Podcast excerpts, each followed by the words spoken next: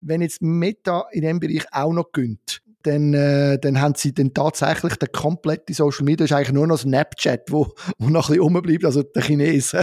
ich finde es ein bisschen verrückt eigentlich. Wir haben einfach alles gehört im Zuck und dann gehört noch ein bisschen etwas in den Chinesen und sonst gibt es nichts mehr. Ist das, ähm, ja, ich meine, machen können wir nichts dagegen, aber es ist schon nicht so super, oder?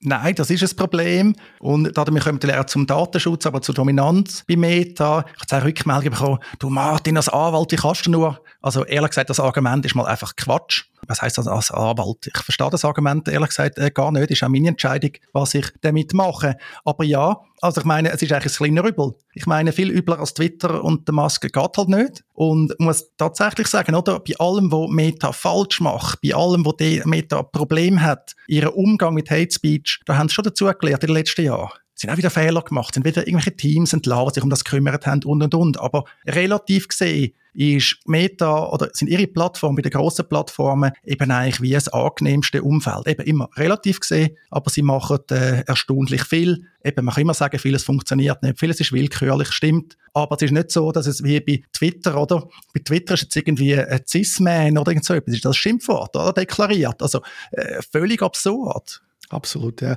Nein, nein, das glaube ich schon auch. Also, es ist trotzdem, man fühlt sich so ein bisschen, man kommt von, von der einen Hölle in die nächste auf, der, auf eine Art. Und gleichzeitig gebe ich dir auch recht, ich sehe das auch bei Insta. Es ist natürlich nie in dieser, in dieser Brutalität eigentlich eine Plattform geworden. Ich habe noch einen Punkt, den ich noch interessant finde. Die Meta-Plattform oder der ganze, das ganze rundum Insta, Facebook und jetzt neu Threads ist riesig und in Europa nicht erhältlich. Und ich habe geschrieben äh, in einem Tweet, lustigerweise in einem Tweet, Europa, der digitale Hinterhof von der Welt. Und so kommt es mir langsam vor, Bart kommt nicht, der äh, Vision Pro kommt nicht, wenn sie dann kommt. Es kommt einfach nicht mehr nach Europa. Und, äh, und ich habe dann als Antwort bekommen von jemandem, ja, da sind wir froh in Europa, dass das so ist, weil das ist sowieso alles Schrott, was da kommt.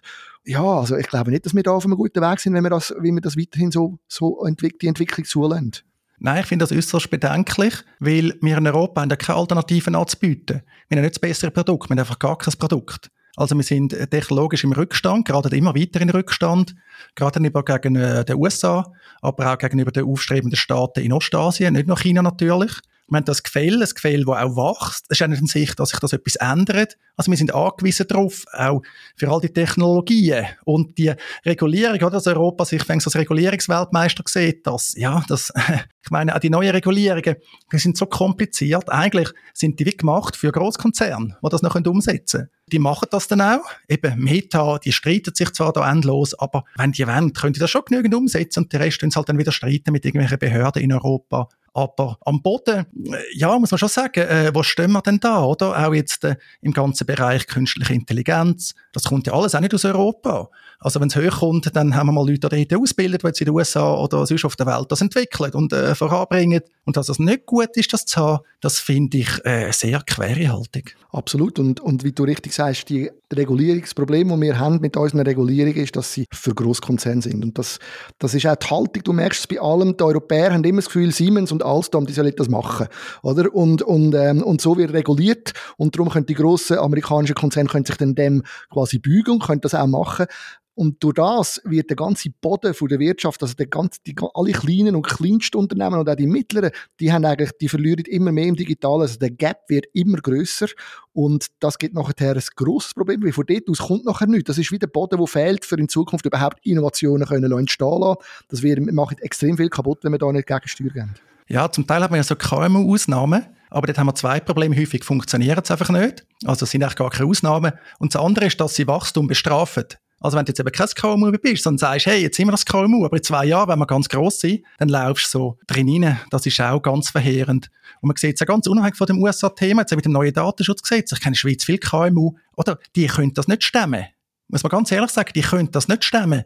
Die haben einfach nicht Mittel, da irgendetwas zu machen, weder finanziell noch personell. Selbst wenn sie das wollen, die müssen einfach sagen, ich kann nicht. Ich muss mich auf mein Geschäft konzentrieren. Da reden wir von Unternehmen, die vielleicht 20, 50 Mitarbeiter haben, die international tätig sind, also die nicht einfach irgendwie unfähig sind, aber auch heute mit dem wachsenden Fachkräftemangel und so. Es geht einfach nicht mehr auch mit der wachsenden Konkurrenz.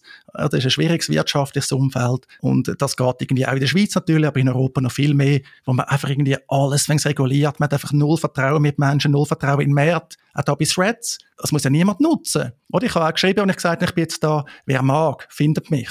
Habe ich auch auf Mastodon geschrieben. Oder dann kommen natürlich gerade kritische Reaktionen und so, dass man sagt, hey, ich probiere es einmal aus. Auch gerade bei Mastodon, ich bin bei der Instanz vom Deutschen Chaos Computer Club. Die haben also präventiv Threads ausgesperrt. Threads äh, hat ja angekündigt, sie will den Bruck zu ActivityPub, zum Fediverse bauen. Die haben es also präventiv ausgesperrt, weil es da auf äh, Threads aktive, irgendwie homophobe Accounts hat. Ja, gibt es sicher auch bei über 100 Millionen Nutzer, aber irgendwie, mich dunkt, das ist äh, symptomatisch. Ja, ich glaube auch, dass wir da ähm, irgendeinen Weg finden wie wir besser mit diesen verschiedenen Spannungsfeldern können umgehen können. Ich glaube, das ist das Hauptproblem. Wir haben irgendwie das Gefühl, wir müssen da alles nur schwarz oder weiß sehen und es gibt nur 0 und 1. Die binäre Betrachtung von der Welt, von der sollten wir uns verabschieden und damit leben, dass es halt Spannungsfelder gibt, wo wir miteinander umgehen. Aber trotzdem, Daten Datenhaltung, äh, überhaupt die ganze Datensammlerei ist schon ein bisschen eine Herausforderung jetzt, wenn wir jetzt uns das vorstellen mit dem Threads. Ich finde es spannend, dass du sagst, wir von dieser binären Welt wegkommen. Ich meine, gerade die, die das zu Recht propagieren, die sind ja häufig dann bei anderen Themen wieder sehr binär unterwegs. Eben schwarz-weiß. Also, auch da, oder? Das ist letztlich auch ein Fediverse, oder? Wäre toll, wenn es wieder grösser werden. Und ich finde, auch da macht es eben Meta sehr geschickt. Sie sagen, ja, wir tun das äh, etablieren ich glaube nicht, dass die Plattform jetzt auf ActivityPub basiert. Also aus meiner Sicht basiert es auf Instagram. Aber sie werden den Brücke zu ActivityPub bauen. Auch im Hinblick darauf, sage ich mal, Datenübertragbarkeit. Das ist sehr schlau, kann man sagen. Aber sie nutzen das halt und äh, ich finde das natürlich noch gut. Und ich hoffe auch, dass die Brücke auch genutzt wird. Es haben ja noch andere angekündigt, ActivityPub zu verwenden, also WordPress.com, Tumblr, glaubst also man da jetzt auch einen neuen Standard hat, um auch dem Recht von der Datenübertragbarkeit, wo eigentlich die Datenschutzgrundverordnung drin wäre, aber immer noch tote Buchstaben ist, wir können diese Daten exportieren, aber nicht importieren. Also wenn das jetzt äh, dank Threads noch wird kommen, das wäre eigentlich äh, super lässig. Genau, dort ist ja auch noch, wenn ich mich richtig erinnere, Blue Sky hat ja eine eigene Art äh, federierte Plattform oder Protokoll, wo sie dann aber nicht mit äh, ActivityPub glaub, verbinden wollen oder so. Das ist ja, wäre noch ein Druck, es würde dann Druck geben auf alle Plattformen, die jetzt da oben sind, dass sie einfach von Anfang an sich richtig fedivers würden entwickeln, oder? Ich glaube, das ist die einzige Chance von diesen Plattformen. Auch Blue Sky ist fast ein bisschen tragisch, da kommst du noch mit einem Invite rein, die machen sich auch öffentlich sehr viele Gedanken, sehr viele gute Gedanken über die Moderation, wie machen wir das richtig, aber wie so häufig im digitalen Raum, die Realität überholt einem halt einfach. Und auch die Deal Daten gegen Leistung, man muss einfach sagen, Plattformen von Meta haben, glaube ich, weltweit knapp 4 Milliarden Nutzer. Also ein erheblicher Teil von der Bevölkerung hat mit den Füßen abgestimmt, den Deal einzugehen. Weil es eben halt für die meisten offenbar ein guter Deal ist. Und auch da wieder, da kursieren jetzt viele falsche Informationen. Zum Beispiel haben mir jetzt x Leute gesagt, ja, Martin, zum Threads nutzen, musst du deine Gesundheitsdaten abliefern. Ist nicht so. Ich muss nicht Zugriff auf Gesundheitsdaten auf meinem iPhone geben. Würde ich nicht machen. Ja, in der Darstellung im App Store steht, dass sie auch äh, Gesundheits- und Fitnessdaten bearbeiten können. Das denke ich aber nicht weiter speziell. Ist aber nicht das Gleiche, wie zu behaupten, Martin, du kannst die App nur nutzen, wenn du deine Gesundheitsdaten gerade direkt abliefern Genau, das muss man auch immer ein bisschen aufpassen, natürlich, wie das, das am Schluss dann geschrieben wird. Ich habe das auch mitbekommen mit den Gesundheitsdaten. Das ist eines eines der grossen Themen, die natürlich jetzt umgeistert bei all denen, die keinen Zugang haben, kann ich mir vorstellen. Und es ist schon so, ich habe auch ein bisschen gesehen, und das hat mich ein bisschen befremdet, oder ich habe es ein bisschen angefunden, dass eben gerade aus der Seite von Mastodon-Freaks ist viel ähm, grundsätzlich Negatives gekommen. Man will einfach, man will, wie das Böse muss weiter existieren. Wir können noch so lange sagen, das ist böse. Es ist einfach da und es ist massiv da. Und letztendlich ist es die Realität, die man braucht, um miteinander kommunizieren. Man kann ja immer noch wegen dem trotzdem kritisch bleiben. Man kann ja trotzdem hinter hinterfragen und man kann auch trotzdem nach Regulierung stellen, wo sinnvoll könnte sein, aber man muss doch einfach akzeptieren, dass die Welt jetzt einfach so ist, wie sie ist. Oder? Ja, natürlich, auch Mastodon, ich glaube, ist jetzt klar, das bleibt in der Nische. Eine gemütliche Nische, was auch noch angenehm kann sein, wenn man in der Nische unterwegs ist für bestimmte Themen. Ich hoffe, die Usability kommen jetzt schon noch in den Griff über. Eine Plattform, die textbasiert ist, was das Wichtigste ist, dass du kannst Text posten und andere Leute antworten, wo so schlecht umgesetzt ist. Da muss ich schon fragen, Mastodon ist jetzt auch nicht mehr ganz neu. Und eben, man kann ja eigentlich kopieren, wie es gut funktioniert. Auch, dass du eben nicht kannst zitieren, dass die Suchfunktion völlig grottig ist. Ich hoffe, das kriegen sie auf die Reihe. Ich denke, ich muss mir jetzt einmal nach einer neuen Instanz ein bisschen umschauen, weil auf so einer konservativen Instanz zu sein, hat einen Nachteil, jetzt nicht in Bezug auf Threads. Es ist für mich auch nicht so wichtig, dass die verbunden sind dann irgendwann, aber eben auch im Hinblick auf neue Mastodon-Funktionen. Aber ja, ich denke wirklich, Meta hat es da ertüpft. Ich glaube, die haben es hergeschafft im letzten halben Jahr oder so. Ich meine, man hat ja schon lange Gerüchte gehabt, ich glaube, die haben es einfach Vollgas gegeben. Vielleicht nachdem sie Ressourcen nicht mehr so fürs äh, Metaverse brauchen. Ja, von dem her bin ich gespannt. Eben, es ist äh, auch nicht alles gut bis Reds. Im Moment hat es aber wirklich eine super Dynamik drin. Es ist noch sehr zivilisiert im Moment. Ich hoffe, das bleibt so. Also ich hoffe, die Welle vom Hass und, und schlimmer von Twitter bleibt von mir aus dort, oder? All die Leute mit den blauen Höcken, die könnten gerne versumpfen und ähm, Elon Musk äh, huldigen solange es die Plattform noch gibt.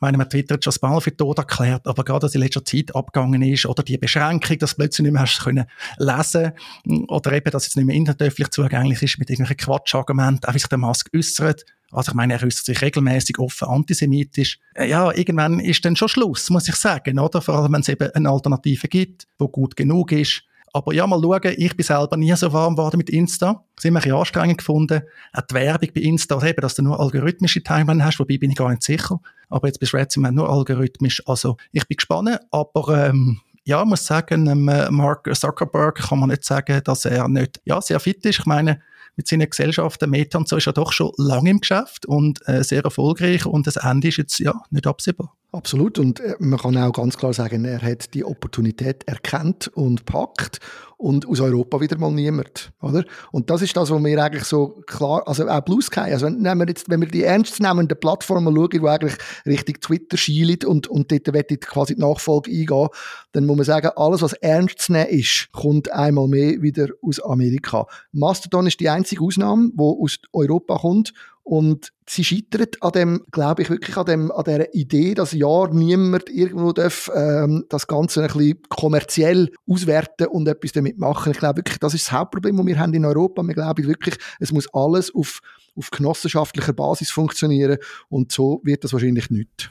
Du, das ist ja alles gut und recht, aber am Schluss zählt das Ergebnis. Also es geht halt auch gerne vergessen. Bei einem Online-Dienst zählt am Schluss für mich als Nutzer, für die Nutzerinnen, zählt, was kann ich damit machen? Was erreiche ich da damit? dass es noch datensparsam ist, föderiert, Open Source und so. Das ist alles nett, aber einfach nicht matchentscheidend auf dieser Ebene. Das kann man gut finden, kann man schlecht finden, muss einfach damit leben. Das heißt nicht, dass man sich nicht dafür einsetzen soll, dass der Datenschutz eingehalten wird, dass möglichst viel freie Open Source Software veröffentlicht wird, dass man eine Vielfalt hat, all die Sachen. Aber am Schluss müssen wir einfach klar sagen, Menschen auf dem Planet, der digitalen Welt, die stimmen ab ganz klar, was sie nutzen und was sie nicht nutzen. Auch die Unternehmen stimmen ab, was sie nutzen und was nicht nutzen. Und auf dem Planet äh, kommt eigentlich niemand auf die Idee groß, wenn es irgendwie sich vermieten lässt, europäische Dienste zu nutzen, nicht einmal die Europäer.